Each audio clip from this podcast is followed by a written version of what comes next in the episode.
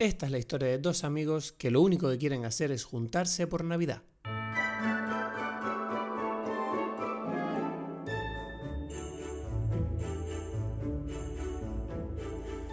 Hola a todos, bienvenidos a Dime Pelis. Mi nombre es Cristos Gacielo desde Tenerife con mal tiempo y estoy con mi gran amigo Edgar Aponte desde Berlín en Navidad. ¿No? Yo siento Uf. como un ambiente muy navideño, yo no sé qué pasa, pero ya lo tengo desde hace como una semana, un poco más. Maravilloso. Yo lo estoy viviendo. Maravilloso. ¿Sabes? Yo no sé. Maravilloso. hay- Yo, yo to- todos los días me estoy poniendo un disco navideño, ¿sabes? Así. Bueno, me encanta uno de Robbie Williams que él tiene.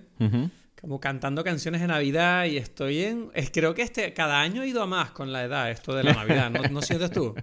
No lo sé, porque ha habido navidades menos, o sea, no es algo como constante, pero esta, esta tiene muchas cosas. Bueno, vino Daniela, que te conté, eso fue como el gran inicio para mí de la Navidad, ¿sabes? Como que Sí. estuvo aquí, entonces estando aquí yo... Bueno, para el que no lo sepa, cuenta lo que es una amiga tuya que, que estuviste cuánto tiempo sin verla. Eh, más de 10 años sin vernos, sí, sí, sí. O sea, imagínate. Es importante. Un- Y además porque, bueno, gracias a ella, en cierta forma, yo terminé en Madrid y gracias a ella entonces nos conocimos. O sea, porque, porque sin ella yo probablemente me hubiese mudado para otro sitio, no para Madrid. ¿sabes? Mm, Y además tú y yo trabajamos con ella. Trabajamos allí, bueno, hay millones de historias. O sea, es como que, bueno, ella la conozco de toda la vida y, y nada, hacía falta el reencuentro. Y entonces pasó, por fin, puse música. Bueno, yo, tú dices que estás escuchando música navideña. Yo también ahí con ella ya empecé a escuchar gaitas, que eso es lo que se escucha en Venezuela. Gaitas navideñas. Gaitas, sí. No, sa- no sabía yo eso. O sea, ¿eso qué es? Eso es todo un tema. Yo, en serio no lo sabía. Yo hasta, hasta siento, no le hemos hablado ya. Yo te- eh, o sea, nosotros hicimos ya un especial de Navidad alguna vez, ¿o no? Mm, hicimos uno... de- Bueno, de hecho fue el tercer episodio. Exacto, exacto, exacto. Y yo tengo la sensación de que ahí yo lo expliqué, pero lo puedo volver a explicar porque cada vez hay más gente que escucha y dime pelis y que dicen, ay, pero ya esta cosa, ¿sabes? Sí, sí, estamos ahora mismo trending. Estamos trending. Sí, ¿no? Loco, ¿no? No, muy loco, no, de verdad. Una locura aquí. De verdad que, bueno, nos saludaron en Madrid, Edgar, ¿te acuerdas? Como Sí, ustedes son los de. Dime Peli. Ujú, mm.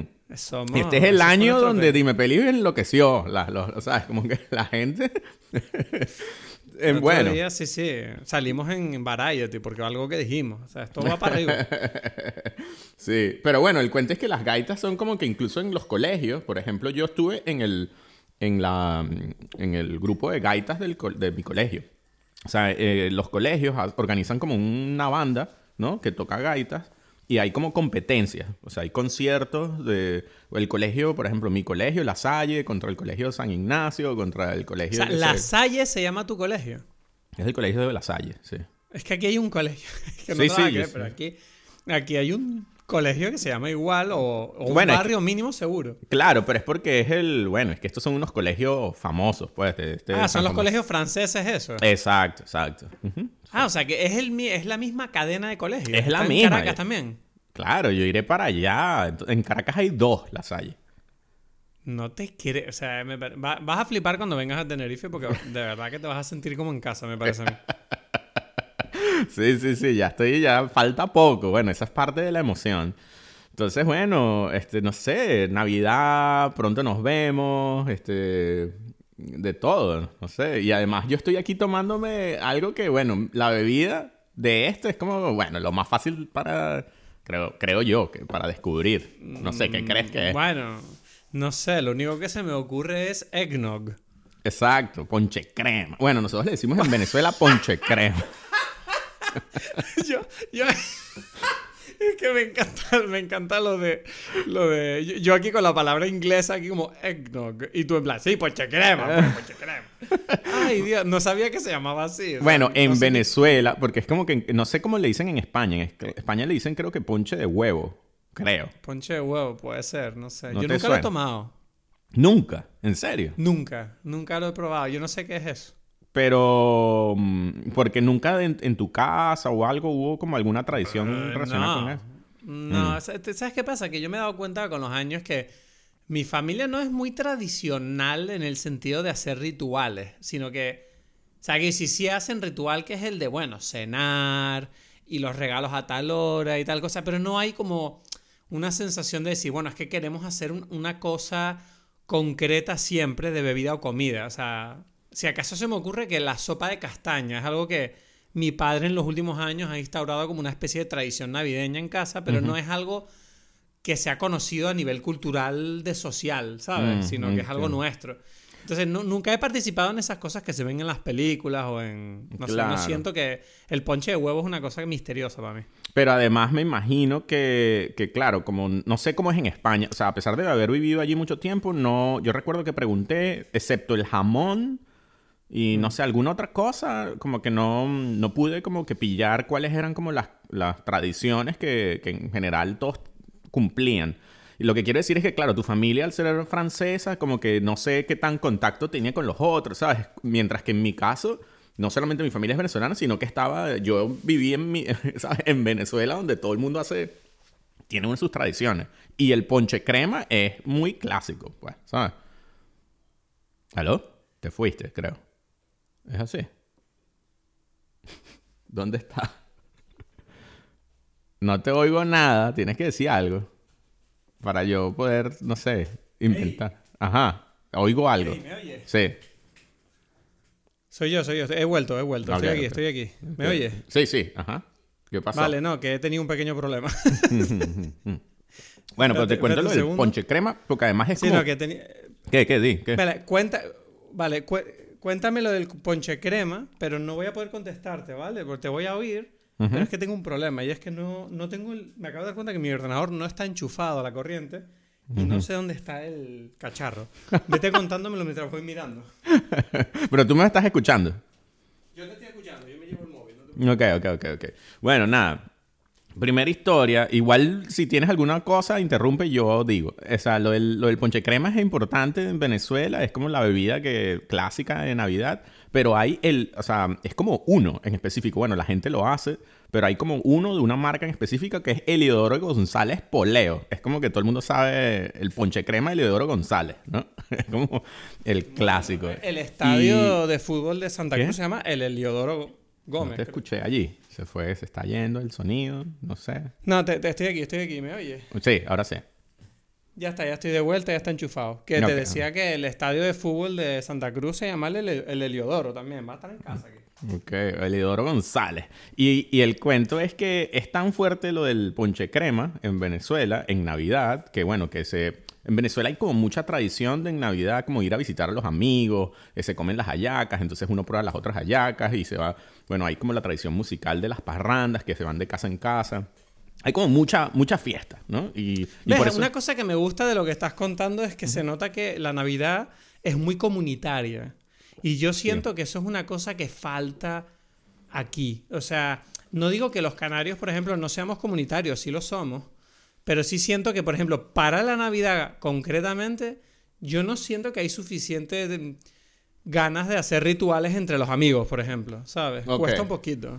Sí, es como muy familiar, ¿no? Eh, en, Sí, en es cambio, como más familiar, sí. Sí, a mí me encanta, de verdad, o sea, creo que es lo- una de las cosas que más me gusta y que quizás más extraño de Venezuela, es la Navidad. O sea, por todo lo que estoy describiendo, que no es tan así actualmente, estoy- lo sé, ¿no? Pero, pero el, el, el mood está allí. Y claro, es mi cumpleaños, hay como muchas cosas que se, que se juntan en diciembre. Y, y, por ejemplo, lo del ponche es curioso porque nosotros, bueno, en Venezuela se ve el béisbol y es como que gracioso que, que nosotros decimos cuando el, bueno, esto, eh, tú sabes algo de béisbol, ¿no? Cuando, cuando el, bueno, da igual, cuando el, el bateador, ¿no? No Sí. logra, o sea, cuando el pitcher le lanza tres tiros, que él, o sea, le lanza tres strikes, en Sí. el, el término, que es un out, se llama strike out, ¿no? Un poco como el de lo del strikeout. bowling. Strike out. En Venezuela nosotros le decimos está ponchado, ¿sabes? Y eso...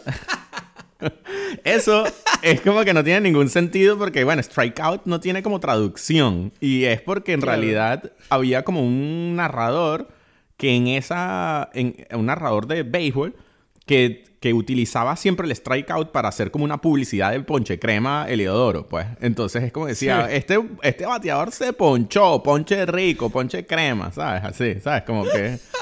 Maravilloso. Hace poco, hace poco, diciendo eso, me he dado cuenta de que hace poco vi un tuit de Led Varela que decía precisamente lo mismo. Donde decía que había un comentarista, no sé si de fútbol, que era como muy famoso en Venezuela, que creo que era español. Como por Sí, algo que decía. Lázaro Candal, probablemente. Exacto, él dijo, él dijo algo así como que, que se le echaba de menos, como que ese Uf, tipo ya no estaba. Lázaro. Candal, es que para mí es como que yo necesito. Yo veo los partidos del mundial y pienso como que, ¿cómo estará diciendo esto Lázaro Candal? Era como el personaje. Sí, ¿o qué? Pero Sí. era español. Era español, era como gallego. Bueno, nosotros decimos gallego a todos los españoles. Y entonces después Sí. me enteré que quizás no es gallego. Pero, pero yo creo que sí, porque hablaba ¿qué es, como lo, con. qué es lo que hacía? ¿Qué es lo que hacía que era tan especial? ¿Era gracioso? Era ¿Qué gracioso, era como un personaje y se inventaba como miles de. de Ah, Mote. s- mm, motes, pero también como de palabras así como que.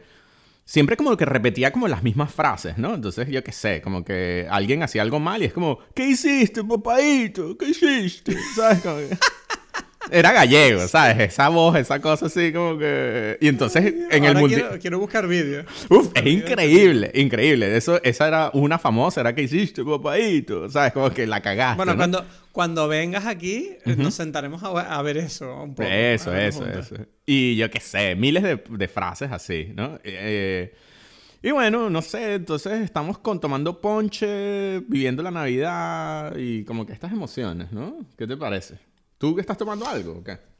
Yo admito que, bueno, acabo de llegar a casa para sentarme aquí a grabar contigo y no... Me iba a tomar algo, o sea, lo que pasa es que no, no me ha dado tiempo. Quería hacerme un Cornan Oil, como siempre, que hace meses que no me tomo uno. Pero no, yo estoy bebiendo agua, admito que me estoy cuidando un poquito. Eh, entonces ahí estamos, pero, pero estoy borracho de amor porque estoy hablando contigo. O sea, que no pasa nada. Y ya, y bueno, ya dentro de la semana que viene, este, estamos allí bebiendo juntos. pues. ¿Sabes que yo, Sí, yo, yo tengo ese problema, que es como que yo algún día, cuando me ilumine, ¿no? Espiritualmente, separaré como que disfrutar la emoción y las personas con las que quiero del alcohol. Claro, claro. Cómo recortar tu vida, pero con la gente adecuada, ¿no? sí, porque es como que yo ya pienso que ya beber juntos es el, es el, ¿sabes? El, no sé, la tradición, ¿no? Sí, no, no hay nada mejor. O sea, Sí. que si hay, hay ami- amigos que dicen, vámonos juntos a hacer el, el camino de Santiago, vámonos juntos a la playa, vámonos a, no sé, y es como, "Mm, yo me basta con que nos sentemos y pongamos una botella de alcohol entre los dos y empecemos a hablar. O sea, no hay necesidad de más. exacto, exacto. Me gusta. Que, mm, que nada, no sé, hoy vamos a hablar de It's a Wonderful Life. Por cierto, estamos hablando de fechas, de que vas a venir de más. Yo no sé cuándo va a salir este episodio, pero calculo que saldrá después de tu visita a Tenerife. Así que bueno, eso es una nota que quiero dejar ahí apuntada para la gente que esté escuchando.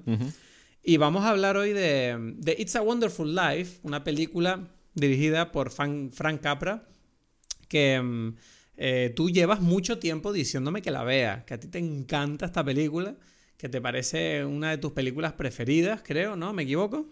Sí, te digo que, eh, o sea, ya me imagino que lo dije, no me parece raro, y ahora que, bueno, que lo estás mencionando, que lo vamos a hablar, te digo que yo, yo no, no me hacía falta volverla a ver, pero la puse como que para, ¿sabes? Como refrescar. Y en el momento que la puse, yo empecé a decir, es que esta película es tan increíble que hasta se, hasta se me plantea estar en la lista de las mejores películas de la historia. Que bueno, que ya pronto Por- nos tocará hacer, ¿no? Por cómo, por cómo tú me la, descri- me la has descrito más de una vez, me extrañaría no verla en esa lista. Sea, es la sensación que tú me transmites. Yo no lo había pensado, Em, pero viéndola otra vez, yo dije, pero es que esa película no, no estaría fuera de lugar en, esta, en esa lista Sí. para nada.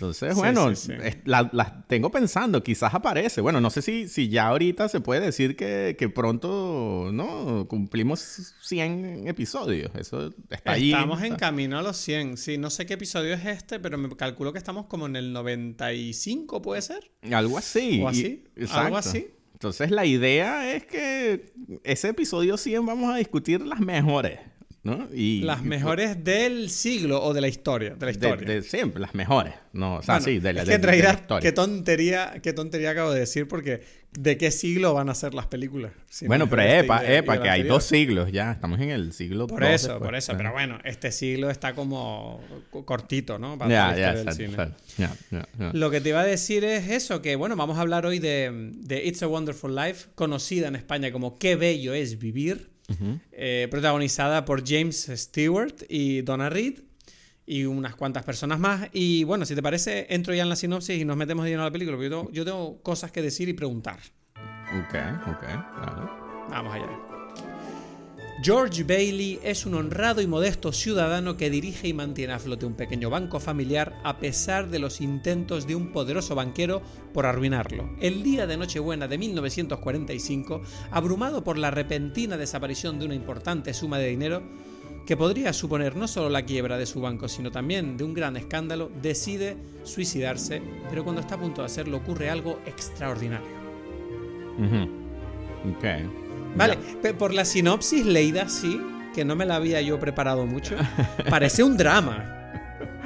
Ya, lo, sí, fue un poco como... Parece un drama más fuerte de lo que realmente es, pero bueno, me parece curioso.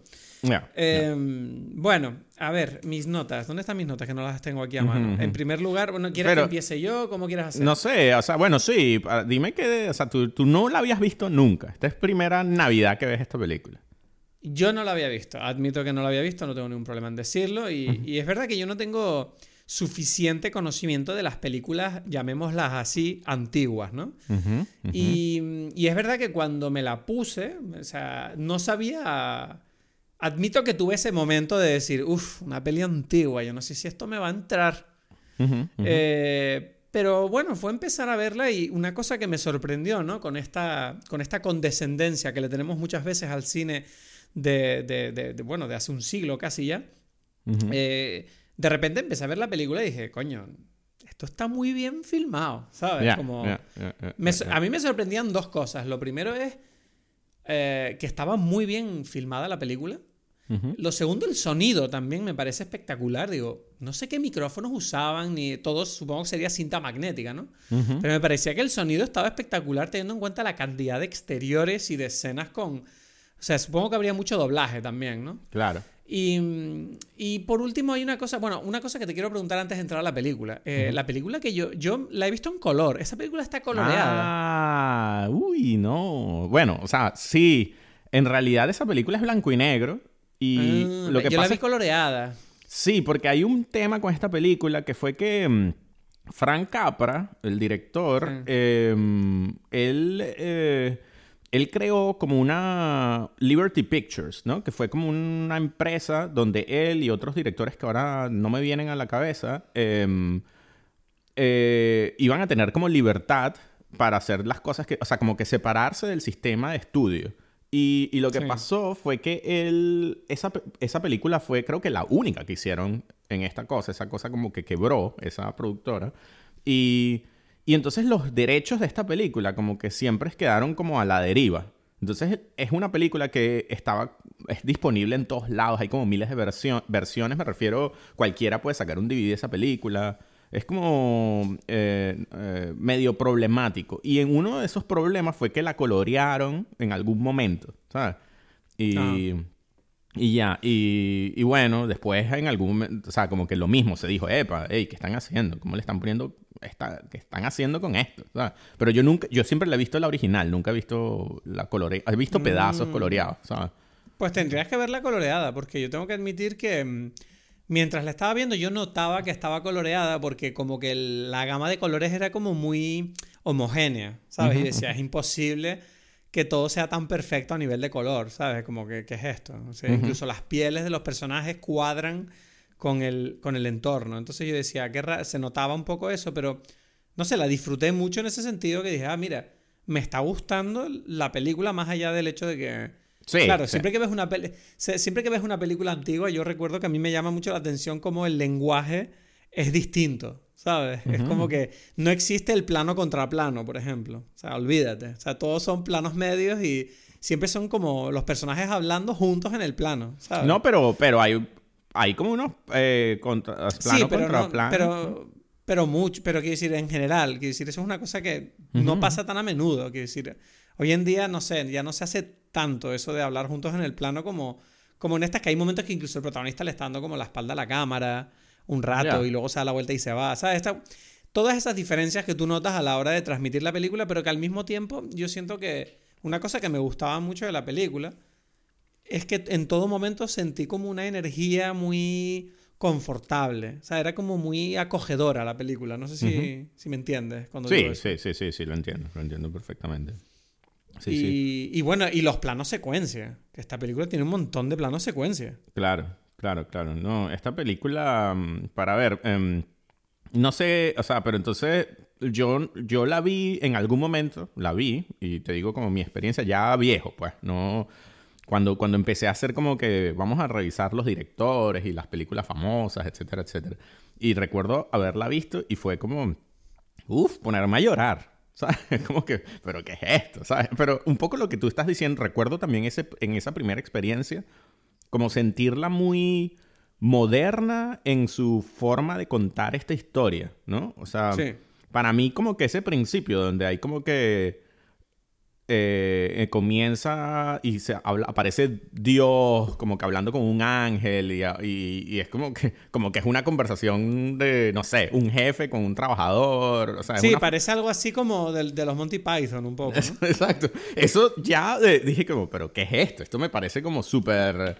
¿Sabes? No es como un Dios que es como como, ay, sí, no. Era, eran como, sí, tenían como un cierto toque moderno, ¿no? Como, sí, wow, que ha adelantado su tiempo. El Exacto. Y mandan a llamar a un ángel y tú ves como una estrella se, se mueve, ¿sabes? Es como que, ah, mira, o sea, estoy, estoy viendo a Dios hablar.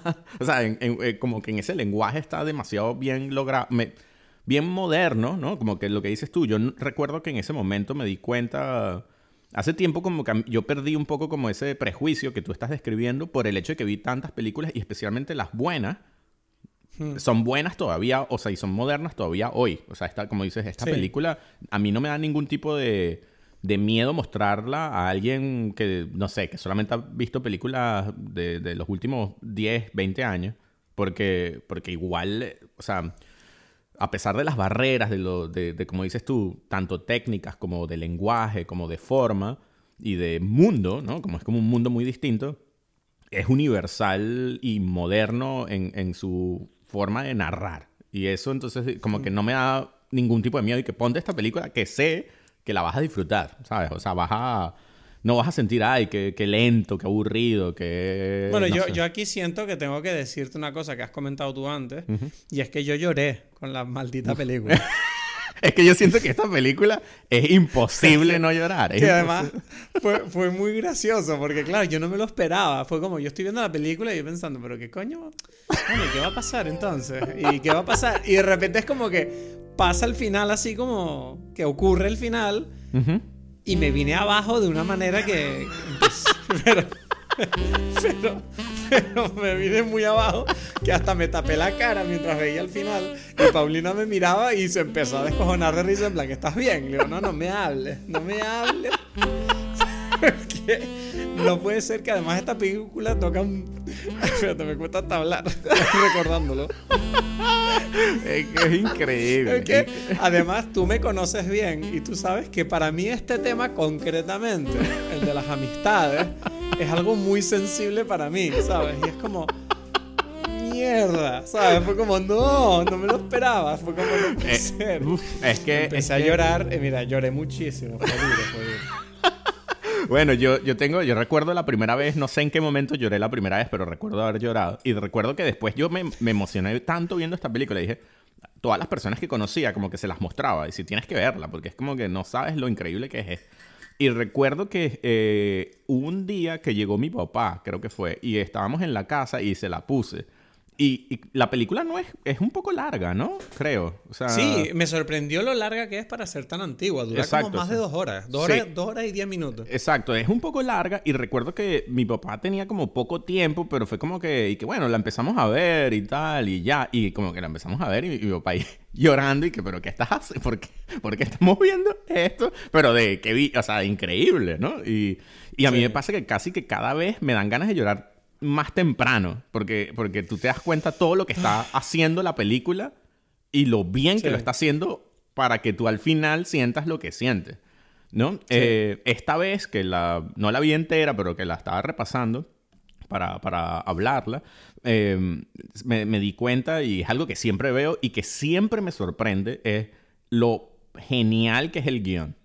No, o sea, es como, uff, es Sí. que está demasiado bien hecho de que cada cosa te está describiendo algo para que tú al final, es demasiado redondo, ¿sabes? Es como que todo cuenta, todo, ¿no? Sí. Y es la Sí, sí, construcción de un, como dices tú, de un, de un pueblo. Tú sientes que, tú sientes que tú conoces al pueblo, a la gente del pueblo, o sea, sin querer Eso es verdad, sí, sí, sí, sí. sí, te meten que no al policía, al taxista, o sea, como que tú estás viendo una película y dices, bueno, ajá, un personaje más, pero al final todos cuentan, ¿sabes? Está demasiado redondo esa situación donde tú sientes que, que eso, que, ah, mira, y aquí está el bar, y aquí está, yo qué sé, la mujer esta que es como todo así, que le gustan los, está ahí como que saliendo con los hombres, no sé, hay como tantas cosas, ¿no? Tanta, tiene tanto, es como lo que dicen ahora para Marvel World Building, ¿sabes?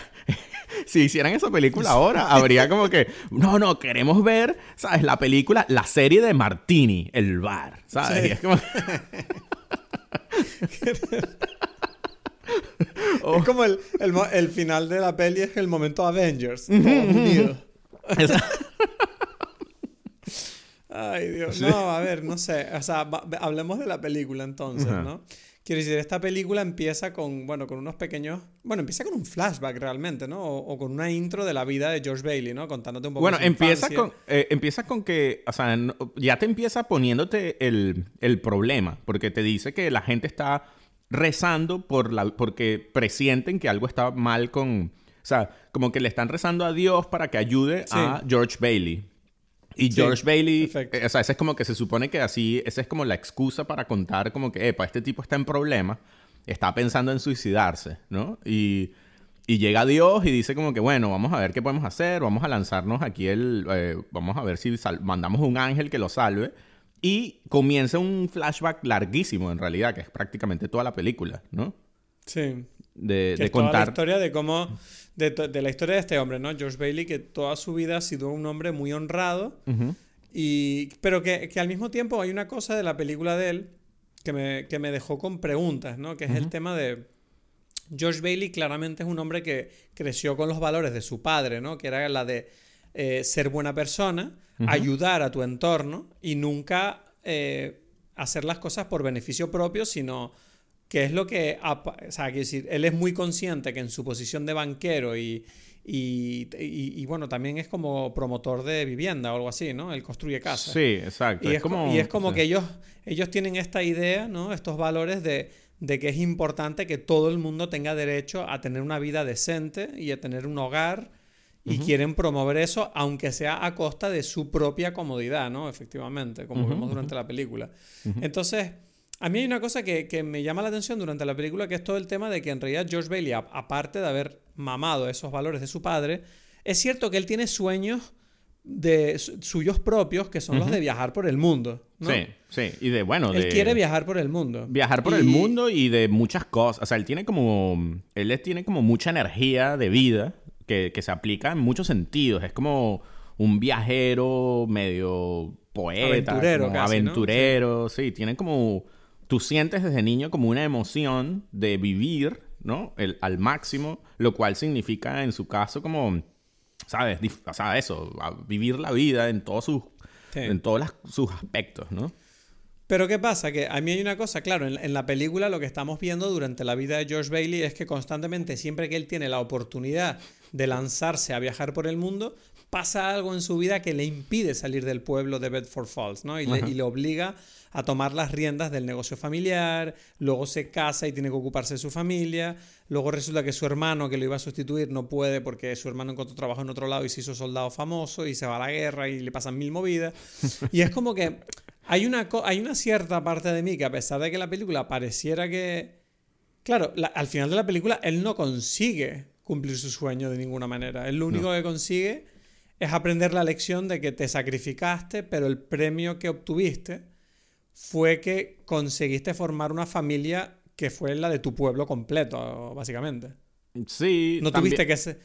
Yo No, creo que, que, que, que creo que también lo que sucede es que es como que... mm, Como que darse cuenta de la aventura que estaba él viviendo en sí misma, ¿no? De cómo él, o sea, era más grande de lo que él pensaba. Me refiero a su influencia en el pueblo, en los amigos, como que... mm, eh, o sea, porque, bueno, el, el- ¿cómo es que se llama? El truco que está utilizando la película es el de decir, ok, ¿qué pasaría si tú no estuviese, si tú no hubieses vivido? ¿No? Entonces es como que este ángel hace esta, el truco que él hace para hacerlo reflexionar es que ve- mostrarle una vida sin, sin él.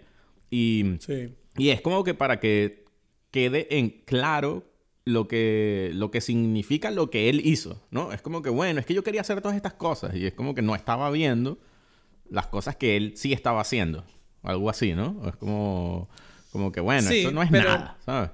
Sí, pero al mismo tiempo no deja de ser algo que hizo sacrificándose porque él a lo mejor quería hacer otra cosa. No sé si me entiendes. Claro, claro, porque están los valores Es un como poco dices trágico tú. en ese sentido. Él pudo haber dicho y que me da igual la empresa, yo qué sé, y se va, ¿no? Pero, pero está sí. toda esta, esta- O sea, tú sabes, a mí me parece que, que es muy interesante cómo, cómo a pesar de... O sea, como uno tiene claro qué es lo que en todas las ocasiones que se le presenta, qué es lo que es ser bueno. No sé si me explico, ¿no? Es como... Sí. Mm, me parece curioso, ¿no? Eso. Es como que pareciera que la bondad está como que algo que no hay que explicar. Porque es como que uno sabe que, coño, George, tienes que quedarte aquí, ¿sabes? Y, y yo qué sé, salvar a, ¿sabes? Como que la, la empresa del préstamo que él tiene en, en contra del, del banquero este Potter, ¿no? Por ejemplo. Por decirlo, es como que tú lo tienes claro. Sí. O sea, hay una parte de mí que piensa que si cuáles son las lecciones que aporta esta película en cuanto al, al a, a los temas de la virtud, ¿no? Como decir. Porque es verdad que teniendo en cuenta que la película es de otra época, hay ciertos detalles de la historia que a mí me parecían, bueno, no voy a decir chocantes, pero sí distintos, ¿no? A la forma que tenemos de vivir o a las opiniones comúnmente aceptadas que tenemos ahora. Que hay ciertos ah, detalles donde yo decía, ah, esto es... O sea, por ejemplo, yo me reí muchísimo porque Paulina había un momento cuando, cuando el ángel baja, ¿no? En, la- en el tercer acto, a estar con George Bailey a enseñarle toda la movida. Me acuerdo que Paulina soltó un comentario que me reí muchísimo, que era, dice, claro, es que todo esto lo estamos viendo porque este tipo no habla con su mujer. Porque esta mujer está aquí yendo por todo el pueblo intentando ayudarle y este tipo no lo sabe porque prefiere estar con su angelito viendo flashbacks por ahí, ¿sabes? Y, dice, y ella decía, claro, es que los hombres antes no confiaban tanto en su mujer como ahora, ¿sabes? Yo me moría de la risa. O sea, lo dijo de una manera más graciosa, pero sí que es verdad que todo en la parte de él con el ángel me parecía como un ejercicio de gratitud un poco en la línea de lo que hacemos en meditación con, yo qué sé, con Sam Harris, ¿no? Se fue a meditar a lo grande este tipo, ¿no? Al puente ahí. Y dijo, venga, me, voy a en vez de suicidarme, un ejercicio de gratitud y darte cuenta de lo que tienes en la vida, porque me hace mucha gracia cuando él vive la experiencia del ángel, como él vuelve a la casa y él sigue en problemas. De hecho, la policía está en su casa y lo van a Claro. meter en la cárcel y él está celebrando la cárcel. ¿sabes? Claro, claro, claro. "Bravo, Me voy a la cárcel, es Claro. increíble, da igual mis hijos, los quiero tanto, mi mujer, porque supo durante un segundo que era lo que era no tenerlos, ¿no? Después de haber dicho cosas en la película como que a mí me, me- la parte donde él pierde los papeles de la casa, a mí admito que me pareció bastante wow, ¿sabes? Como que esta película no tenía miedo Exacto, a, exacto. a- a destruir el, el personaje un poco, ¿no? Es que, Porque es que, es este que tipo para hace mí... cosas horribles en algunos puntos. Para mí, yo creo que lo, la- lo genial del, del guion es precisamente eso, que es como que es muy... Es que es curioso, porque a pesar de que es una película que es demasiado, podría decirse, demasiado fantasiosa, ¿no? Demasiado... No solamente por el, porque es irreal, sino porque... Sí. Porque está como, eh, vive como un mundo demasiado bonito y demasiado quizá, em, no sé, alguien podría decir que, bueno, pero esa es la vida de esta gente, ¿sabes? Como que, por Dios, ¿qué vida es esta?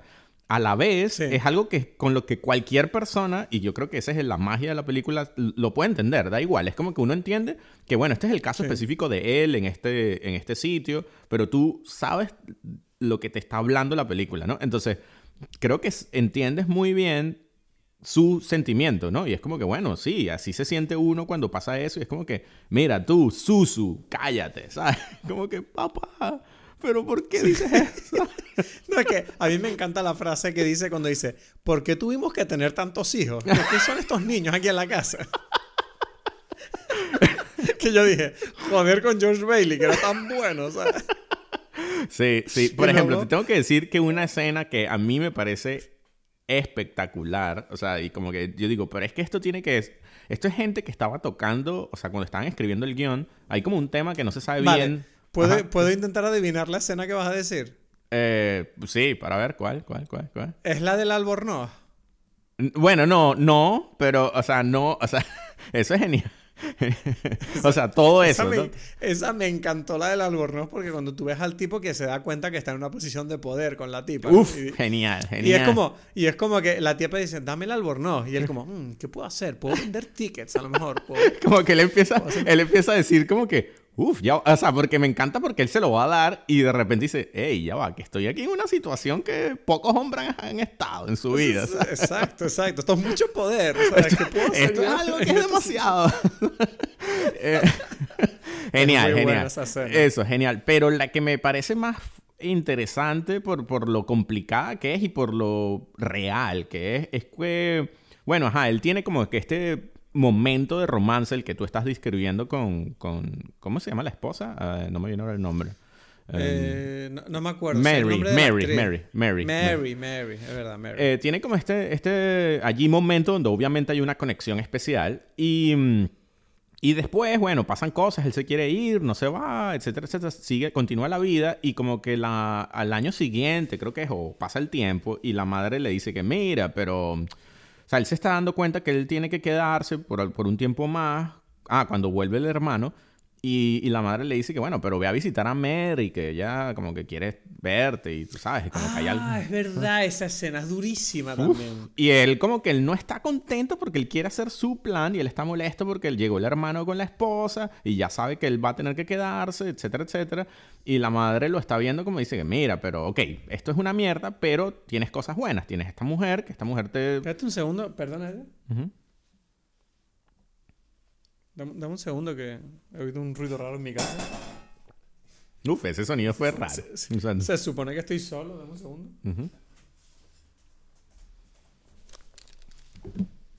ah, vale. Nada. Nada, nada. Todo ok, era, era Paulina, pero se supone que me iba a avisar cuando volviera y no, no pensaba que iba a volver tan pronto. ¿Que, ¿De qué me estás hablando? Perdona, decías que la parte donde, donde él va a visitarla, ¿no? Exacto, exacto. Pues, un, poco, un poco forzado. De hecho, no, espérate. La va a visitar después de intentar ligarse con otra, en realidad.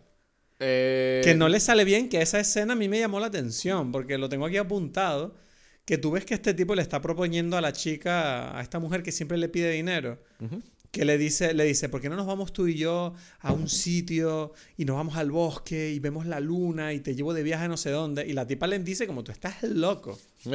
y de hecho, y de hecho, de, hecho, de repente aparece gente alrededor y se ríen de él, como diciendo, ¿qué le estás diciendo a esta chica? Y yo dije, ¿qué, cojones fue eso? O sea, me pareció muy bien. Y es como, en realidad eso es lo más romántico que una mujer puede recibir. O sea, hoy en día una mujer se volvería loca si un chico le dice eso. No, Pero no, como no. que... ¿No? No, no, porque es que está muy claro vale. la, la cosa, o sea, está muy claro que es como que no me estás dando seguridad. O sea, está, o sea, no me estás dando, no me estás ofreciendo, ven y cásate conmigo. ¿Sabes? Estás diciendo unas cosas allí que, que, mira, o sea, muy bien, pero, pero estás raro. ¿Sabes? Es como que no, no es lo normal. Es como que este personaje es un personaje que es tan grande en su vida, ¿no?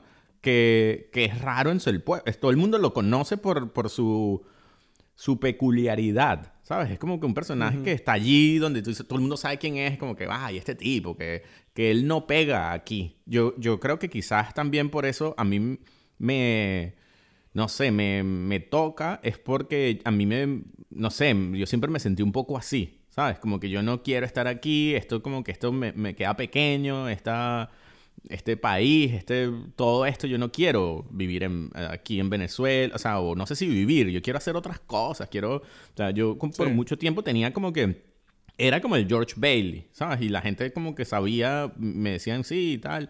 Y yo tenía como, por ejemplo, esta novia que era como que siempre como que, ay, bueno, pero dale, si quieres vamos a estudiar y después volvemos, ¿no? Era como, yo decía, es que no, es que yo quiero, ¿sabes? Vivir como la vida, ver como cosas que no conozco. Y, y bueno, no sé, como que eso me movía mucho.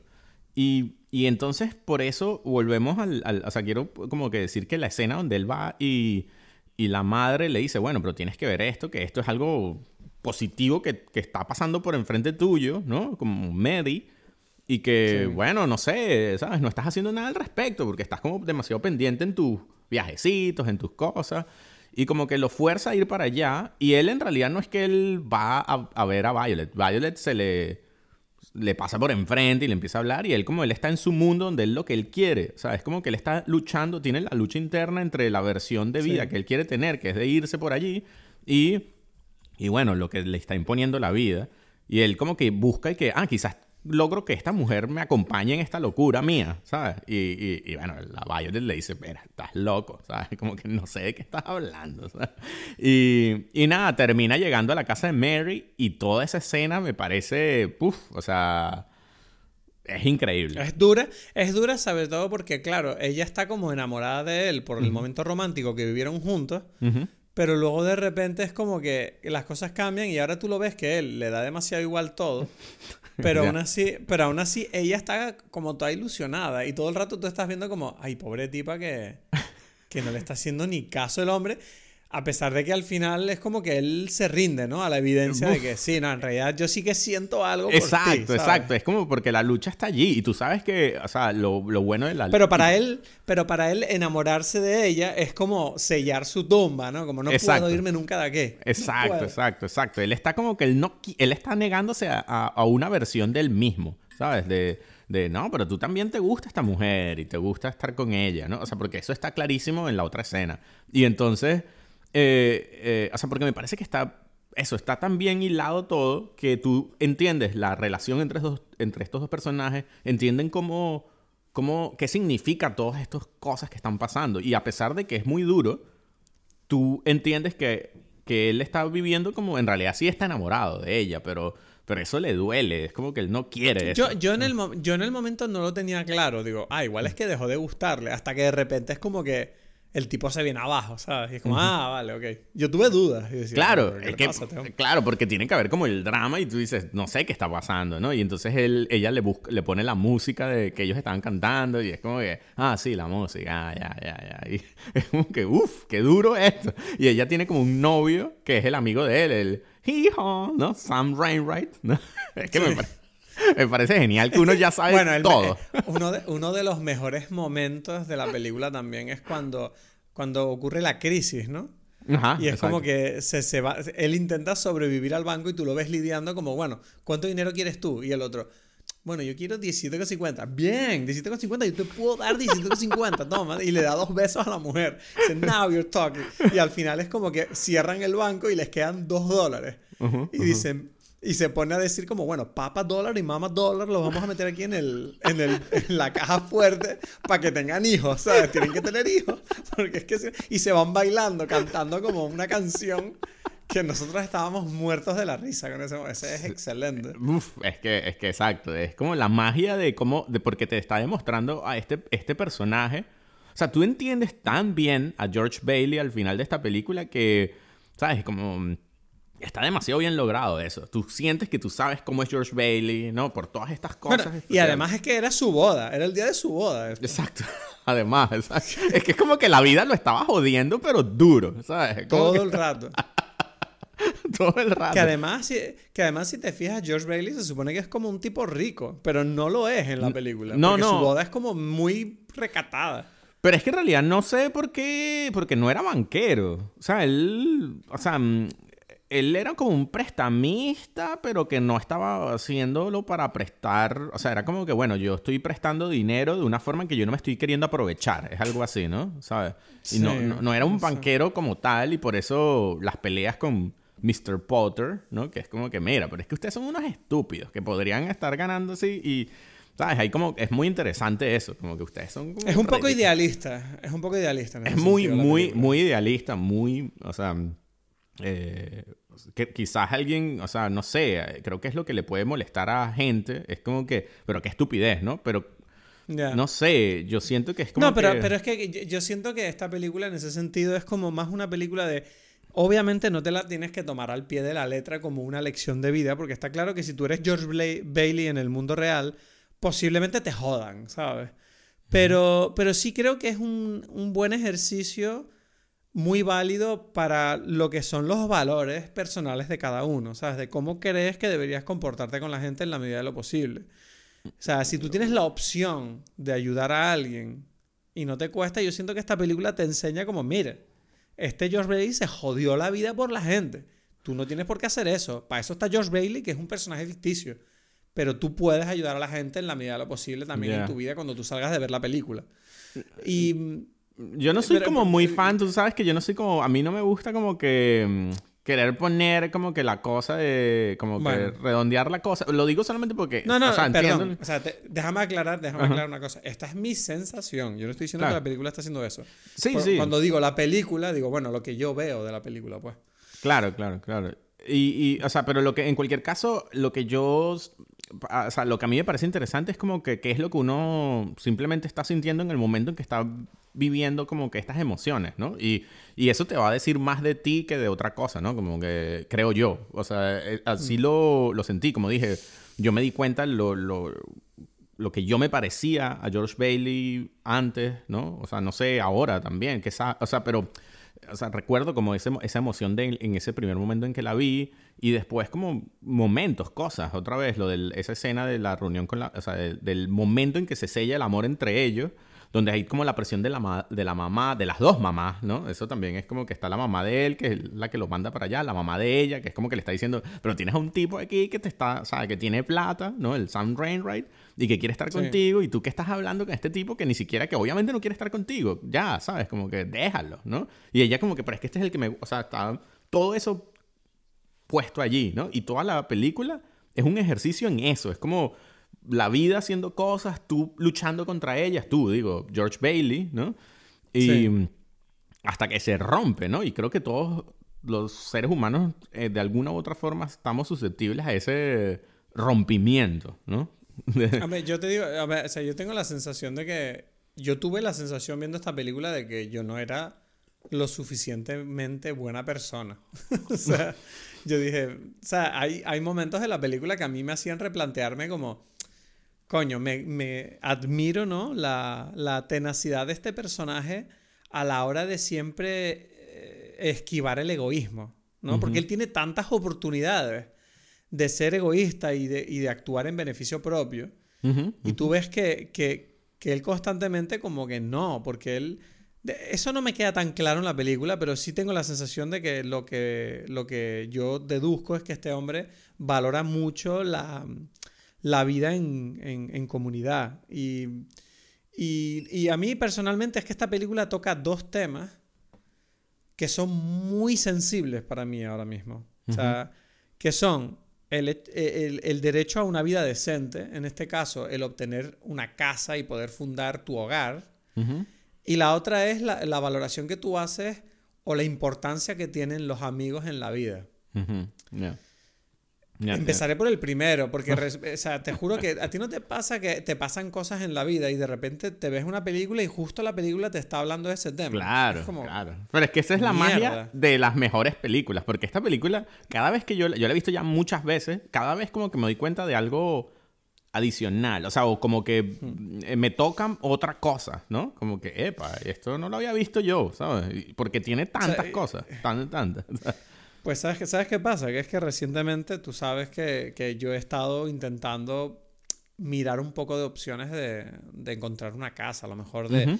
Que me sentí como, mira, tengo una edad ya para... Se supone que a mi edad yo debería de ser capaz de empezar, si yo quiero, mm, fundar mi hogar, ¿no? Y, y en esta película, precisamente, no paran de hablar de eso. Del derecho que todos tenemos de tener nuestro hogar para formar nuestra familia y de cómo este George Bailey está como diciendo, bueno, que estos tipos no les sobra el dinero, da igual, déjalos que tengan su casa y ellos trabajarán y formarán una familia y entonces mm, algún día podrán devolvernos el dinero. Y era como, uff, yo, yo estaba viendo esas partes y fue como entre que me pasó a nivel personal de no encontrarme con ningún George Bailey y que encima ver a alguien decir eso en una película, era como te das cuenta de la importancia que tiene una casa para alguien, ¿sabes? Tu hogar. O sea, es como... Eh, eh, eh, a medida que pasan los años, ¿no? Te lo dije al principio del episodio. Es curioso que cada año que pasa yo siento que la Navidad es más importante para mí por el tema de los rituales, ¿no? De la importancia que tienen a la hora de, forjar nuestra noción del tiempo. ¿Y dónde vas, a, dónde vas a vivir tú esos rituales? En tu hogar. Tú tienes que tener una casa para poder tener un ritual y entonces, claro. era como, esta película está jugando mucho con eso y yo estuve, te lo juro, o sea, estuve toda la película como mm, con, media daga rascándome el pecho así, ¿sabes? Claro, claro, claro. Es que, es que, por ejemplo, ahora que tú lo estás describiendo, es que esta película tiene tantos detalles. Eh, yo creo que un detalle genial de, de, lo que tú estás describiendo, en una sola cosita, es lo de la, escalera que tiene como una cosa que se, que se rompe. Sí. Y es como que, que, él como que, la odia, es como que esta puta escalera y tal. Y después cuando él vuelve, como que le vuelve a pasarlo en la escalera y él como que, sí, escalera, que te amo. sí. Me encanta, es mi escalera que está rota. es genial. o sea, es que es que tiene tantas cosas, ¿no? Que tú las sientes en cada momento. Por eso te digo, a mí cada vez que veo la película empiezo a llorar desde más temprano, ¿sabes? Sí, pero ¿sabes qué pasa también? Que igual que por un lado el, tema inmobiliario, ¿no? Me tocó, me tocó también por el otro lado el tema de la amistad, porque tú y yo lo hemos hablado un montón de veces, que ese es mi gran problema en la vida, ¿no? Y yo esta película tengo que decir que me, me jodió un poco. O sea, me jodió un poco, ¿no? Porque, a ver, te explico. O sea, tú sabes perfectamente que el mayor miedo y el mayor trauma que yo tengo en la vida es, esa sensación de sentirme dado de lado por la gente. como no sentirme parte de un grupo. Me ha pasado toda mi vida, desgraciadamente, ya sea por culpa mía o no. Eh, y es mi terapia, básicamente yo voy a terapia por, por eso. Y, coño, o sea, mm, vivo frustrado con ese tema porque me cuesta mucho mantener las amistades o, de encontrar ese calor, ¿no? De, del grupo que, que, hace que te sientas más fuerte para enfrentarte a cosas de la vida. En o sea, el, el, ejemplo más claro es el hecho de que tú eres mi mejor amigo y vives en Alemania. Es como estás lejos, es como mierda. O sea, o sea desearía tenerte más cerca. Y, y, y, bueno, tú sabes, ¿no? La idea de, que yo siempre he sufrido mucho ese tema. ¿Qué pasa? Que en esta película eh, es verdad que este hombre, Josh Bailey, forma esta, esta historia mediante la cual él, sin darse cuenta y sin pedirlo casi prácticamente, porque él no, no, lo mejor de este personaje es que además tiene una cosa que cuadra bastante con un poco la filosofía estoica, que es como que él da a la gente y no pide nada a cambio, él hace las cosas que él cree que están bien, porque cree que hay que hacerlas y punto, no porque vaya a obtener nada a cambio de ello. Y tú ves que él en el momento de mayor necesidad de repente recupera los frutos de todas esas amistades. Y hay un momento donde eh, su, no sé si su hermano es el que el le hermano. ese libro. Es que cuando el hermano, es que ese es el momento. es que encima el puto hermano, además el puto hermano, que, que no lo vemos mucho en la película, pero es como esa figura bajo la cual George vive como en la sombra porque él se hace como famoso. Exacto, es como el, hermano es, la versión que él quería nacional. ser. Exacto, exacto. Exacto. es un héroe nacional, ¿no? Y, es como que aparece el hermano y diciendo, no, es que el presidente quería quedar conmigo, pero yo le dije, mi hermano me necesita. Y era como... Eso, eso, eso para mí me hizo replantearme mucho mi relación con mis propios hermanos, porque me dio pena en el sentido de, bueno, digo, joder, tengo que trabajar más mi relación con mis hermanos. Pero por otro lado, él le da un libro y en el libro pone una cosa que a mí me hizo, no sé, me hizo daño, lo voy a, lo voy a admitir, no, no, estoy orgulloso de ello. Pero cuando dice lo de ningún hombre con amigos puede considerarse un fracasado. Y yo dije, y yo ahí dije, y yo ahí me quedé así como, yo no sé si tengo suficientes amigos eh, para... Me siento un poquito fracasado leyendo esta mierda, ¿sabes? Ya, ya, ya, ya, ya. O sea, a mí me mató porque es como cualquier persona que, que tenga el problema que tengo yo, ¿no? Que es como, joder, desearía tener más amigos, desearía que la gente, o desearía no haberla cagado con, con algunas personas, o desearía no haber, no sé, haber cometido los errores que me llevaron a no tener el grupo que desearía tener. De repente tú ves esta película y esta película, no sé, te mata, pues. Es como, te, te pa la mierda. Ya, ya, es como, ¿cuántos amigos tienes? No, yo es que no tengo muchos amigos. Bueno, eres un fracasado. Pues. La película pero- te está diciendo eso. Pero, pero lo que sucede es que en la película, y ese es el- todo el punto de la película, es que él tampoco, él, él cree que no tiene nada. O sea, es como que él no está contando ni siquiera con sus amigos. Y, y creo que ese es el punto, que es como que... mm, eh, Por eso es como que, bueno, mira para que veas lo que sucede si tú no existes. Y de repente, que, ah, yo tenía más amigos de lo que pensaba. Y es un poco eso. Es lo que yo te diría, que es lo que... Que es como que, bueno, no Ya, sé, ya, tendrías ya. que ver, ver, cómo es la eh, película. Sí, o sea, cómo es tu... Eso, como qué pasaría si tú no apareces y tú de repente quizás, o quizás dices que no, quizás eh, sigue siendo un fracasado. No, a ver. Pero, pero quizás... A ver, tengo, te- tengo que decir una cosa, porque claro, yo me escucho y parece que me estoy compadeciendo mucho de mí mismo, que en parte lo estoy haciendo, no, no lo... O sea, por- pero porque es mi problema, es el problema que tengo y me ha pasado mucho. Pero sí que es verdad que, vale, o sea, posiblemente, ¿no? Este igual que este personaje, la idea de que todos podemos sentirnos muy solos en la vida, pero de repente si nos pasa algo, pu- pudiera ser que los amigos aparezcan. A mí hay una cosa que aún así me molesta, que es como, coño, pero yo no quiero amigos solo para los momentos malos. Sí, sí. Pero otra vez, pero es Eso como es lo que, que... yo siempre... Claro, pero es Eso es que... lo que yo siempre he defendido. Es como, ¿qué pasa? Tengo que estar en la mierda para que la gente aparezca. Es que me Ya, toca los pero- huevos eso. exacto, exacto, exacto. No, pero es lo que yo digo. Yo creo que más que. O sea, yo entiendo. tú estás quedándote como que en la- el último momento, pero no estás pasando por el. Por, por el. Sí. Por el momento de. Bueno, pero ya va. Mira lo que pasa si tú no estás. ¿Sabes?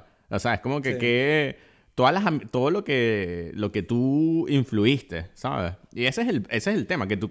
Como que uno está como en su vida. Y ese es el caso de George Bailey. Que es como que tú la vida te, te- o sea, la película te logra meter en, en su dilema y tú dices, "Mm, qué cagada, pero, pero uno está viendo y dice, pero cuando, o sea, cuando te muestra todo lo que él sí tiene, y me refiero de, a- no solamente de, de amigos, sino su influencia, ¿no? De cómo es, o sea, él no se daba cuenta hasta que no le muestran el mundo sin él. Ah, pero es que toda esta gente como que tenía, o sea, yo era importante para toda esta gente, ¿sabes? Y yo no lo sabía, ¿no? Es como que la verdad es el punto ideal de la película, más que el hecho de que de que los amigos lo ayuden al final, o sea, de que esta gente aparezca al final, es el hecho de que qué pasaría, o sea, porque aparecen es precisamente porque porque Es, sí. es que voy a llorar otra vez. Que es horrible. Es que no puedo, no puedo. Ese momento donde la mujer entra por la puerta y está feliz y yo preguntándome como, pero ¿por qué está feliz esta idiota? Si la van a meter en la cárcel. Ajá. es como que, que empieza, empieza a entrar los amigos y empiezan a tirar el dinero sobre la mesa y dije, no, no. Y yo, y yo veo el tsunami de lágrimas ahí como su- entrándome por detrás de la cabeza así como... Y eso, eh. No, no puede ser. Además es como que la- no me lo esperaba, ¿sabes? Era como, era obvio que Era- eso es lo que, lo que iba a pasar.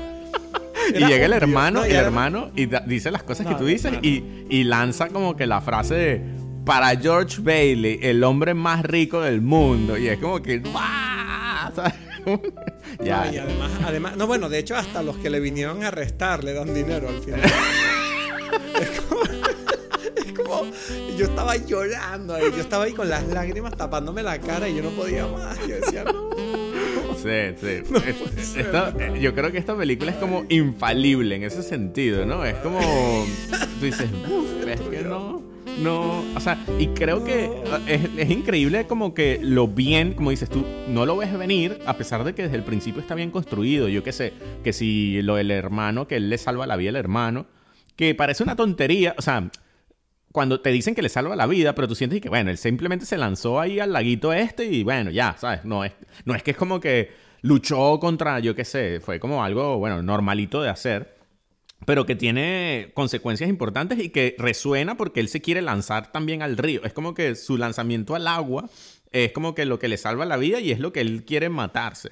¿Sabes? Es como que... La única, la única, la única escena de la película que, precisamente hablando del principio, aparte de la escena del, del lago, Ujú. también está la escena de él trabajando en la, en la botica. Uf, ya, ¿no? ya, exacto, exacto. del- en el del- boticario. Pero, Ajá. pero yo pensaba, digo, vale, entiendo el sentido de esta escena, pero al mismo tiempo sentí como que, qué larga es esa escena para contar simplemente que le ayudó a este tipo. Tan importante era eso. Es que todo, es que todo es importante. Es que eso es lo bueno. O sea, porque, pero es que esa escena te está No, pero mostrando. siento... si- sí, dime. Es que te está mostrando muchas cosas. O sea, bueno, por un lado, la película también puede funcionar. Es como una película que te cuenta la historia de, bueno, especialmente Estados Unidos entre el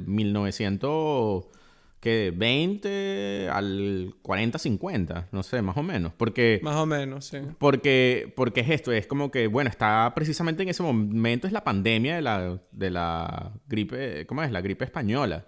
Eh, O sea, que se muere el hijo de, de, de este farmacéuta por, por eso, ¿no? Es- es- Entonces es como, ah, mira, eso pasó, se murió, este tipo está mal.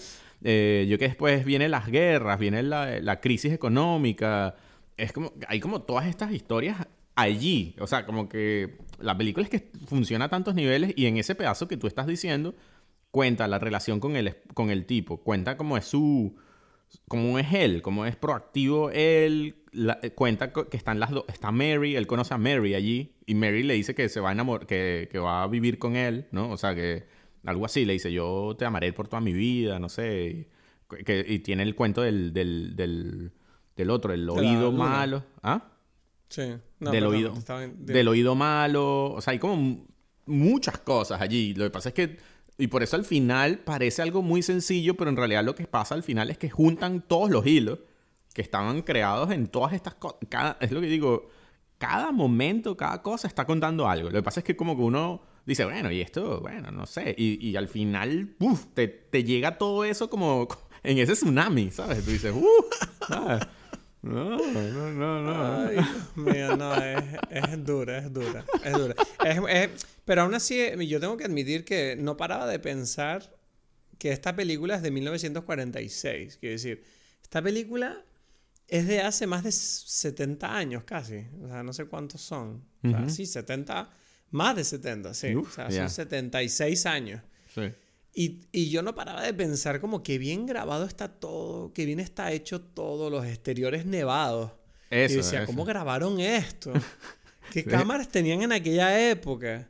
Sí. Bueno, ¿Cómo ganó, ganó un premio sonido? técnico por la nieve, precisamente. Esa película. En serio, pues, Sí. merecidísimo. O sea, porque yo, yo veía las escenas de- del tipo estrellándose con el coche, con el árbol ahí en medio de la nieve. Ajá. Y yo pensaba, ¿cómo cojones grabaron esto? Una cámara de cine es una noche americana.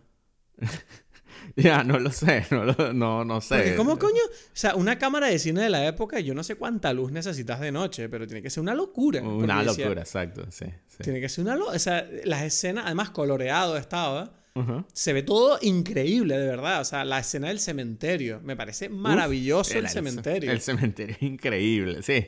Increíble el puto cementerio. Y incluso, no sé, to- todo. Los exteriores me parecen fabulosos. O sea, era todo el rato. Por ejemplo, cuando él camina por la calle, esos planos secuencia donde Eso. la cámara sale del edificio con él, cruza la calle y todos los extras, los coches yendo por detrás. Y yo no paraba de pensar de verdad como, wow, es, de verdad que es un despliegue técnico y de producción espectacular esta película.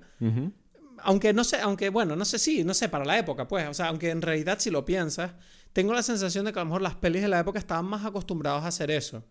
Porque como que lo veían más necesario a la hora de, de, ¿sabes? No había tanto, tanto en pensar de, bueno, da igual, CGI, luego hacemos esto, lo hacemos en pequeño, y es como, no. Ahí era como siempre, como, bueno, el personaje tiene que salir a la calle, habrá que hacer una calle, pues. Exacto. Pero, exacto. pero eso no, no le quita. No le quita espectacularidad a todo. Que decir, cuando el tipo llega a la ciudad y ve la diferencia entre el antes y el después, que ves que el tipo literalmente está corriendo por la calle Bueno, y está pasando delante de los negocios. Eh, Bueno, ahí, ahí tocamos otra cosa que es interesante, que, que es algo de la influencia que tiene históricamente esta película en todas las cosas. Y eso, cuando tú me describes eso, pienso siempre en, en Volver al Futuro 2, cuando Marty McFly va, vuelve a, a su pueblo, ¿sabes? Cuando Sí, es el, sí, el sí, sí, futuro ese que no es su... Y es como que es, es- es- tú dices, ok, Robert Zemeckis agarró esta película y la... ¿Sabes? Es- es la- Pero, la pero me estás diciendo, me estás diciendo que entonces que el, el, el meme, o sea, no, no decir meme, el estereotipo de, de esta idea, ¿no? De, de, ver neones y de ver los cambios y todo eso, es algo que nació con esta película. Porque yo me acuerdo que en Los Simpsons lo hicieron también. Eh, claro, esto, Los Simpsons eh, están, eh, ¿cómo es? Homenajeando esta película y Robert Zemeckis en Volver al Futuro también. Está clarísimo. Es como que esa está demasiado bien hecho. Es que es demasiado poderoso, como que. Pero este pueblo, ¿qué le pasó? Es como un pueblo de mierda, Pottersville. De, hecho, de hecho, ¿sabes qué me llamó la atención? Cuando el tipo está como en, en la especie de, de, ejercicio que le hace el ángel, ¿no? De, de no haber nacido. Cuando va al bar, el Nix, que no se llama Martini, se llama Nix. el, el, el, cartel de Nix en neón, yo pensaba, wow, qué moderna esta mierda. O sea, parecía de ahora. sí, o sea, era como el diseño y todo, era como... Y además yo lo vi coloreado, entonces yo veo el neón, ¿sabes? Era un neón de color rosa. y yo decía... Y yo decía, wow, o sea, esta mierda es como súper moderna. O sea, no me puedo creer que esto fuera de hace casi un siglo. Pero, pero no sé, no sé. En general, la conclusión con la que me quedo es que fue una muy agradable sorpresa esta película, porque, como te comenté al principio, ¿no? Ya, yo, yo entré a esta película como diciendo, uff, esta peli Claro, cuando empieza una película le das y empieza a sonar una música y unos créditos iniciales, y yo pensando, wow, esto tiene pinta antiguo, yo no sé si esto va a ser divertido, vamos a ver. Pero yo confiaba en ti. Yo admito que yo le dije a Paulina, yo confío en Edgar. Si Edgar me dice que es tan buena, por algo será. Claro. Y bueno, Paulina, a Paulina le encantó la película también. O sea, fue como maravillosa, increíble esta Y quiero ver, ahora tengo más ganas de ver películas de esta época. Claro, claro. O sea, tengo ganas de, de hecho, me entraron ganas ¿Sabes que una, una, cosa que me di cuenta es que no conozco nada la figura de James Stewart? O sea, la conozco, pero como que no la tengo. O sea, yo qué sé, ahora es como que me entraron ganas de ver Vértigo otra vez. Y digo, vamos a ver Vértigo. vamos a ver cosas de este hombre porque. Porque no sé, es como que lo tengo olvidado a James Stewart. Dije, coño, pero este tipo era demasiado famoso. y, y, bueno, tiene películas. O sea, es que no sé tantas. Es como que. Quizás es el actor para mí más importante, a pesar de que como que sus actuaciones, es que hay como otra cosa, lo hablábamos hoy, creo, antes de, de, de, hablar, de, que antes habían como estrellas de cine, ¿sabes? Y ahora ya eso se ha perdido, ¿no? Como que es lo que comentabas que había, que había dicho Quentin Tarantino. Sí, Tarantino había dicho que, que, las pelis de Marvel no producen estrellas de cine, sino personajes estrellas. Exacto. Claro, Y, y, ha sido como medio polémico, pero en realidad tiene mucho sentido lo que él dice, más allá del hecho de que pueda ser una opinión vieja y ya del tiempo demostrará si tiene razón. Pero es verdad que las pelis de Marvel son actualmente las películas más taquilleras del cine, pero uno no tiene la sensación de que los actores que salen en ellas arrastren audiencia como una auténtica estrella de cine de antes, porque antes antes la gente decía, bueno, vamos a ver la nueva peli de Brad Pitt o la nueva peli de Kevin Spacey o la nueva peli de Bruce Willis. Me da igual de qué va la película. Es la nueva peli de Bruce Willis. En cambio ahora es como, bueno, vamos a ver la nueva peli de Marvel. ¿Qué es? No, es la nueva peli de Thor o la nueva peli de Spider-Man. Exacto. Es como, bueno, el actor que hace de Spider-Man no te gustará más o menos, pero tú no vas a ir a ver una peli de Chris Hemsworth simplemente porque sale este tipo, ¿sabes?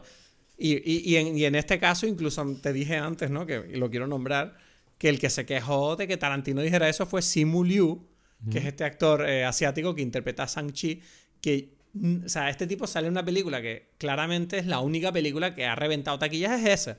Y es como, yo no tengo, o sea, Simu Liu, me atrevo a decir con toda la prepotencia del mundo, desde aquí sentado en mi casa, que nadie tiene ganas de ver una peli de Simu Liu solo porque salga este tipo en la película. O sea, a todo el mundo le da igual Simu Liu. O sea, las cosas como son pero, pero bueno, o sea, y yo creo que tiene sentido, pero es verdad que, es que no sé, yo creo que estamos en un momento de la historia del cine que es muy rara. No sabremos qué coño fue hasta que pase. Porque, de verdad, o sea, con todo el, streaming y toda, esta, y toda esta forma de consumir cine, hay una, o sea, tú y yo lo hemos hablado un montón de veces que yo siento que, que nos, yo me siento raro con muchas películas porque me parecen las pelis que son, no sé, no son normales. Es como, esto es raro y a la gente le encanta. Y digo, vale, el raro soy yo. ¿Qué pasa? O sea, me estoy haciendo mayor. Soy el viejo. los, los, niños de 20 años están como, esta peli es increíble. Y yo como, esto es una mierda. Y yo no sé si es lo mismo que mi padre sentía cuando fue a ver Matrix, ¿sabes? Y dijo, esto es una mierda, que esto no es una película. Y, yo, y para mí, en cambio, Matrix es como increíble. Entonces es como, siento que estamos viviendo un, un, cambio que yo no sé si es mejor o peor, pero es un cambio claramente. Ya, ya, sí, no, tampoco lo tengo claro. Lo que sí sé es eso de, de, de que, eh, o sea, no hay una figura como, como un James Stewart, pues, ahora. Por, por parte Sí. por lo que estamos hablando y parte porque... Porque, bueno, no sé, por todos estos cambios. No, y, Entonces- porque, y, y también una cosa importante, que la fama ya no existe como tal. Quiero decir, lo que es la fama se ha fragmentado de una manera que hoy en día, o sea, no sé, ¿cuántas veces ha pasado que alguien te dice, no, es que mira, viene este tipo, no sé qué, y tú no sabes quién es, y es como que el tipo es demasiado famoso, pero para un sector de gente muy concreta. Es como, no es que este tipo... No sé cómo explicarlo, pero yo qué sé, como el mundo de los youtubers, ¿no? Que hay youtubers que no pueden andar por la calle de los famosos que son, pero a lo mejor es que la, la mayoría de la gente no tiene ni puta idea de quiénes son, pero como se encuentren con un fan, los fans se vuelven locos. No sé si me explico. Sí, sí, sí, sí, lo entiendo, lo entiendo. Y- pero eh, eso que Pero antes las diciendo- estrellas, eh, eh, eh, antes las estrellas, lo que decía Tarantino y lo que estás diciendo tú, es que una persona como James Stewart, precisamente por la reducción ¿no? del, del mundo del entretenimiento, era mucho más famoso y era como, es que James Stewart es famoso para todo el mundo, no hay una discusión. Claro, ¿sabes? pero no- también, también se suma para mí al efecto de la, de la de construcción a nivel, o sea, o las, a la, ¿cómo es? Lo que mencionaste, la atomización, que hay tantas versiones de famosos, est- es- está también Sí. el hecho de, de que cualquiera puede ser famoso por, por Instagram Bueno, o por cualquier ¿qué- cosa. qué- Entonces, ¿Qué coño? O sea, ahí entro yo, de hecho. O sea, que a mí me pasa eso a mi nivel. O sea, que es como hay gente que se cree que yo soy famoso. Que a mí siempre me molesta. Claro. el- me lo dijeron hace dos días. Y es como, siempre me incomoda mucho eso porque es como, no, yo. Tú me conoces, pero no, no soy famoso. Bueno, pero es que ¿Sabes? también, eh, pero sí, pero es que ese es el punto de lo que, a lo que venía yo, que es como que también existe esa situación que hace que hay gente que es, mm, eh, incluso quitándote a ti del, del- del- de la ecuación, como que muy famosa por precisamente eso, por esa cercanía y que contradice al- a lo que sucedía en esa época. En esa época, ¿sabes? Nadie tenía ningún tipo de contacto con, con una gran estrella. Con James Stewart era como un tipo que estaba en un sitio Claro. determinado al que nadie iba a acceder jamás, solamente si tú ibas al cine. Entonces es como que Exacto. si tú sabías algo de, yo qué sé, Humphrey Bogart, era porque viste una película de él y ya, ¿sabes? No hay ninguna otra cosa que te acerque a esa persona. Y eso es algo que es, o sea, que es relevante, porque es- era muy distinto el mundo donde estas estrellas eso- eran como una fue- cosa inalcanzable. eso- eso- pero eso fue un poco lo que pasó con el cambio de los 60, ¿no? Con el fin de la era dorada. O sea, el tema de que se rompieron esas barreras poco a poco. Mm. No, porque igual en los 60, igual Robert De Niro, nadie sabía, hoy nadie todavía al, al- sol de hoy sabe cómo es la vida de Robert De Niro. A diferencia Ya, de, no, sí, de te las. Kardashians, yo qué sé, ¿sabes? Nadie, o sea, es como que me refiero a la, a la aparición de las redes sociales que están dentro de tu vida. De que, ah, yo sé cómo es la casa de esta persona, yo sé qué es lo que él desayuna, yo sé qué es lo que él hace. O sea, es como que ya es otro tipo de fama, una fama que es como como de amistad. Entonces le quitan como una magia y una mm, otra cosa, ¿sabes? Como que la figura yo no sabré, no tendré la menor idea de cómo era James Stewart en su casa, ¿sabes? No, no lo sabré jamás. Bueno, pero volviendo a la película entonces, quiero decir, esta película, o sea, dirías que es de las mejores de Frank Capra. Sí, sí, o sea, uff, es que ahí viene lo otro. Yo te recomiendo Frank Capra, que es un director increíble, increíble. A ver, a ver si he visto algo más de él, porque no sé si he visto más cosas. O sea, las otras famosas, Mr. Smith Goes to Washington, por ejemplo. Ah, esa la he visto. Esa es Esa la la de. mm, Ah, no, no, James esa no, Stewart. no es la de Mr. No, no, me he liado, porque pensaba que decías la de Bienvenido Mr. Marshall. No, sé No, no, no, no, no. Mi- eh, Mr. Smith Goes to Washington. ay. Meet John Doe. un- eh, Mick John Doe, no, no lo conozco. a ver, Tampoco. Voy a buscarlo en Wikipedia porque ¿sabes qué pasa? Que en, en Film Affinity me salen todos los títulos en español. y no Arsenic. Arsenic and Old Lace. ¿No? Es así. Eso creo que sí. Tampoco. ¿No? No, creo que no. Mr. Deed Goes to Town. Meet John Doe. No, no has visto ninguna. Sí, ya las ¿No que te dije no las... Uh, tengo- ¿Ves? Ya tengo que verlas porque si algún día me encuentro con Tarantino me escupe a la cara si le digo que no he visto todas las pelis de. Él hizo Ah, no, muchas. no, no, ey, pero, ay, son muchas. No, aquí estoy viendo las nominadas. Hostia, tiene unas cuantas. Sí, sí, sí. Eh, es, es de los ah, directores que tienen más. O sea, sí, sí, sí. Frank Capra. Hostia, pues tengo que. Hay que estudiar a Frank Capra. Si nos estás escuchando, yo, eh, me voy a poner las pilas también con Es Frank que, Capra. es que te no tienes que ser. sentar con Frank Capra, es uno, después con James Stewart, otro, ¿sabes? Coño, es Personaje. que Frank Capra hacía películas mudas. O sea, imagínate, este tipo empezó en los 20, ¿sabes? Bueno, Como- pero es que él fue, él también él estuvo en, en la guerra, él tiene como muchas películas de propaganda para- en la Segunda Guerra Mundial para que los americanos fuesen a la guerra. Él estuvo, es, es como todo un tema, eh, porque Frank Capra es italiano, o era italiano, y entonces él... ¿Italiano o italoamericano?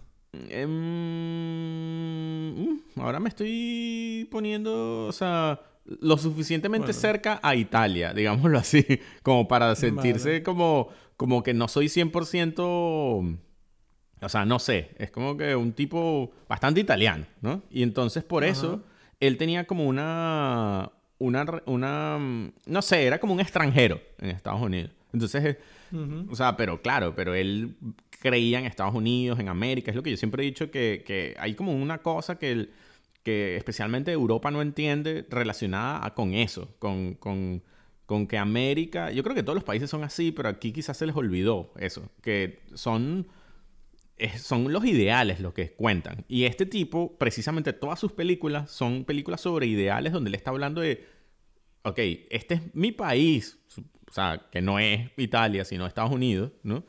Y, y yo lo asumo así porque yo creo en estos ideales y estos son los ideales de este sitio, ¿sabes? Entonces es como súper importante. Bueno, lo famoso del sueño americano. Y este es un tipo que está en todas sus películas promoviendo eso. Y él, durante la sí, Segunda es muy Guerra Mundial... propagandista, ¿no? Eh, o sea, hizo mucha propaganda, ¿no? Perdónate. Bueno, te- en la Segunda Guerra Mundial él hizo eso. Eso es lo que quería decir, eh, a pesar de que él no quería. Fue como que el medio obligado, ¿sabes? Como que bueno. Ah, claro, porque el gobierno antes sabía cómo apretar a los directores.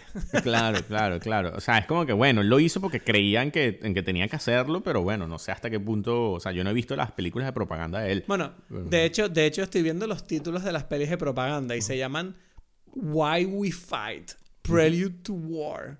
Por ejemplo, Why We Fight, Divide and Conquer. Y luego hay unos aquí que son geniales, que es como Your Job in Germany. Y hay uno aquí que pone Know Your Enemy, dos puntos, Japan. Claro, claro. Es como, wow, es como, es como, eh, no sé, da la impresión de que es como una serie de Netflix, pero para convencerte que vayas a la guerra, pues. Sí. Y bueno, y él volvió. Y Creo que es su primera película después de volver de la guerra, esta. Ah. Imagínate.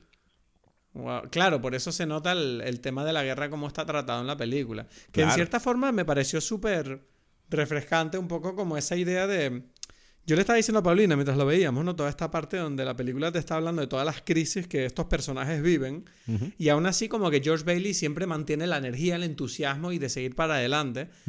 Y, hombre, yo, a ver, obviamente esto es una interpretación mía estúpida, ¿sabes? Desde la ignorancia de aquí viviendo en 2022. Pero la sensación que yo tuve en el momento fue como, hay una parte de mí que no deja de pensar que la gente antes era como más resolutiva ante la, ante la adversidad. No sé si me... No sé, no sé qué te parece a ti esa, esa Mm, impresión. O sea. ¿Estás de acuerdo o te Creo una que, invención no sé mía? si resolutiva, o sea, creo que entiendo lo que quieres decir y la forma en que yo O lo... sea, como que veían problemas y decían, coño, pues hab- habrá que ponerse las pilas y hacer algo. En cambio, ahora Sí. tengo la impresión de que la reacción sería simplemente quejarse. Es que, es que yo creo ¿No? que eso, que estábamos, o sea, creo que como humanidad había como una conexión más cercana a una realidad. Es como que, bueno, tengo que hacer esto, Sí. porque mi hermano se fue para la guerra, tengo que ayudarlo a hacer tal cosa.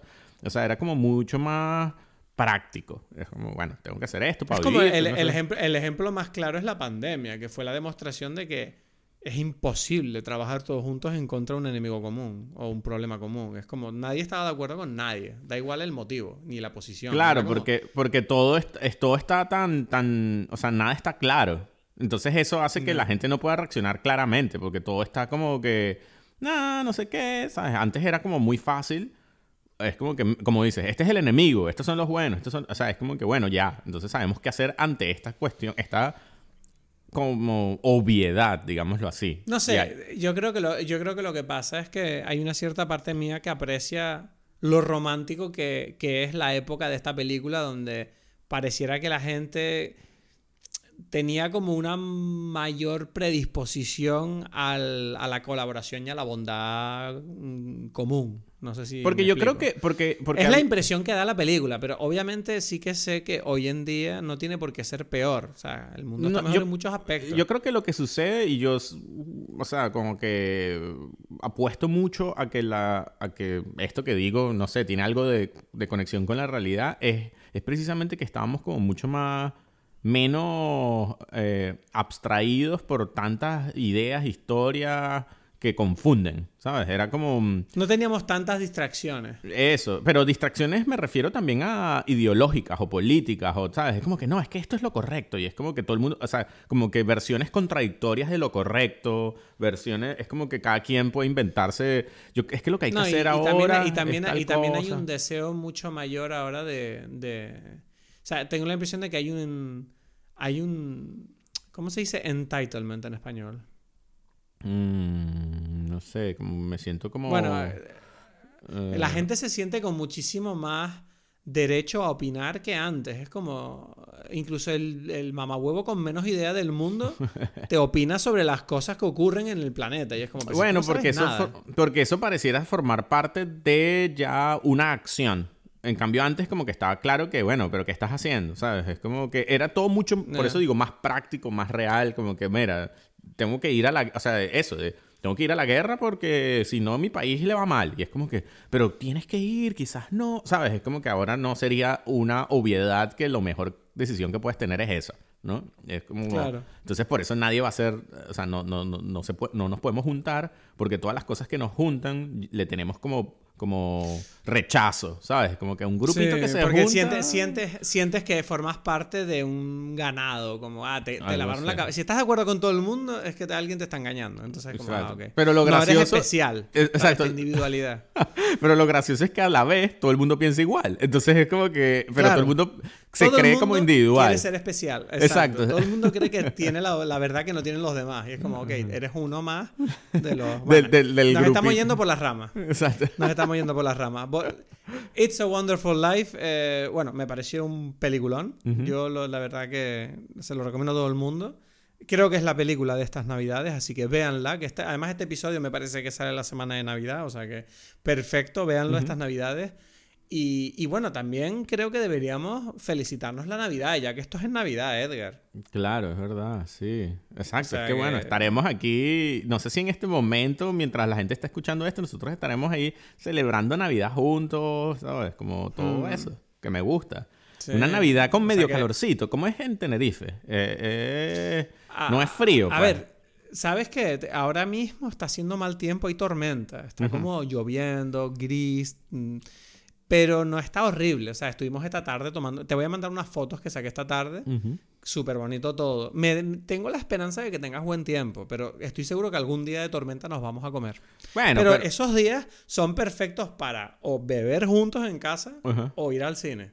Claro, O sea, por eso te digo que igual, eh, es que lo digo porque ya que es como una conexión con una supuesta versión de Caracas, em, eh, a, a Maresa, por ejemplo, le dio mucha risa eso de que, de que las navidades de nosotros no son, no hay nieve, no hay frío, o sea, bueno, hay un frío, ¿sabes? Pero que no es Sí. el de aquí, no hay oscuridad, Claro. ¿sabes? Es, es todo como una versión un poco rara. Y dice como que, mira, árboles tropicales vestidos ahí con luces navideñas, ¿sabes? Como- Exacto, eso es lo que hacemos aquí. Eso eso, eso, me está gustando. Me gusta esa Aquí, versión. aquí, por ejemplo, una cosa que me hace mucha gracia de la Navidad en Canarias es ese tema de la Navidad, de la nieve en spray que se pone en, los, en las Eso, tiendas. eso. y es eso. como, ¿por qué pones nieve? O sea, es como, sí, pero porque es la Navidad. Y es como, ya, pero es la cosa más absurda, porque aquí Claro, nunca hubo claro. nieve, entonces no hace falta poner esta ambientación. Pero es muy gracioso. Pero es porque. Coca-Cola nos vendió esto, pues, ¿sabes? El, el San Nicolás este, ¿sabes? Es como muy fuerte.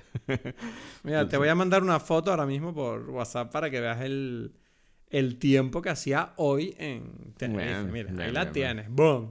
bueno, padre, esto me gusta. Que, ¿Qué te- qué te parece la foto? Mírala, mírala, Sí, sí, sí, ¿viste? la estoy viendo. Sí, sí, un sol. hacía fresquito, hacía fresquito, Bueno, pero bueno, la gente se baña, pues. Ok, ok, ok. Me gusta, me gusta.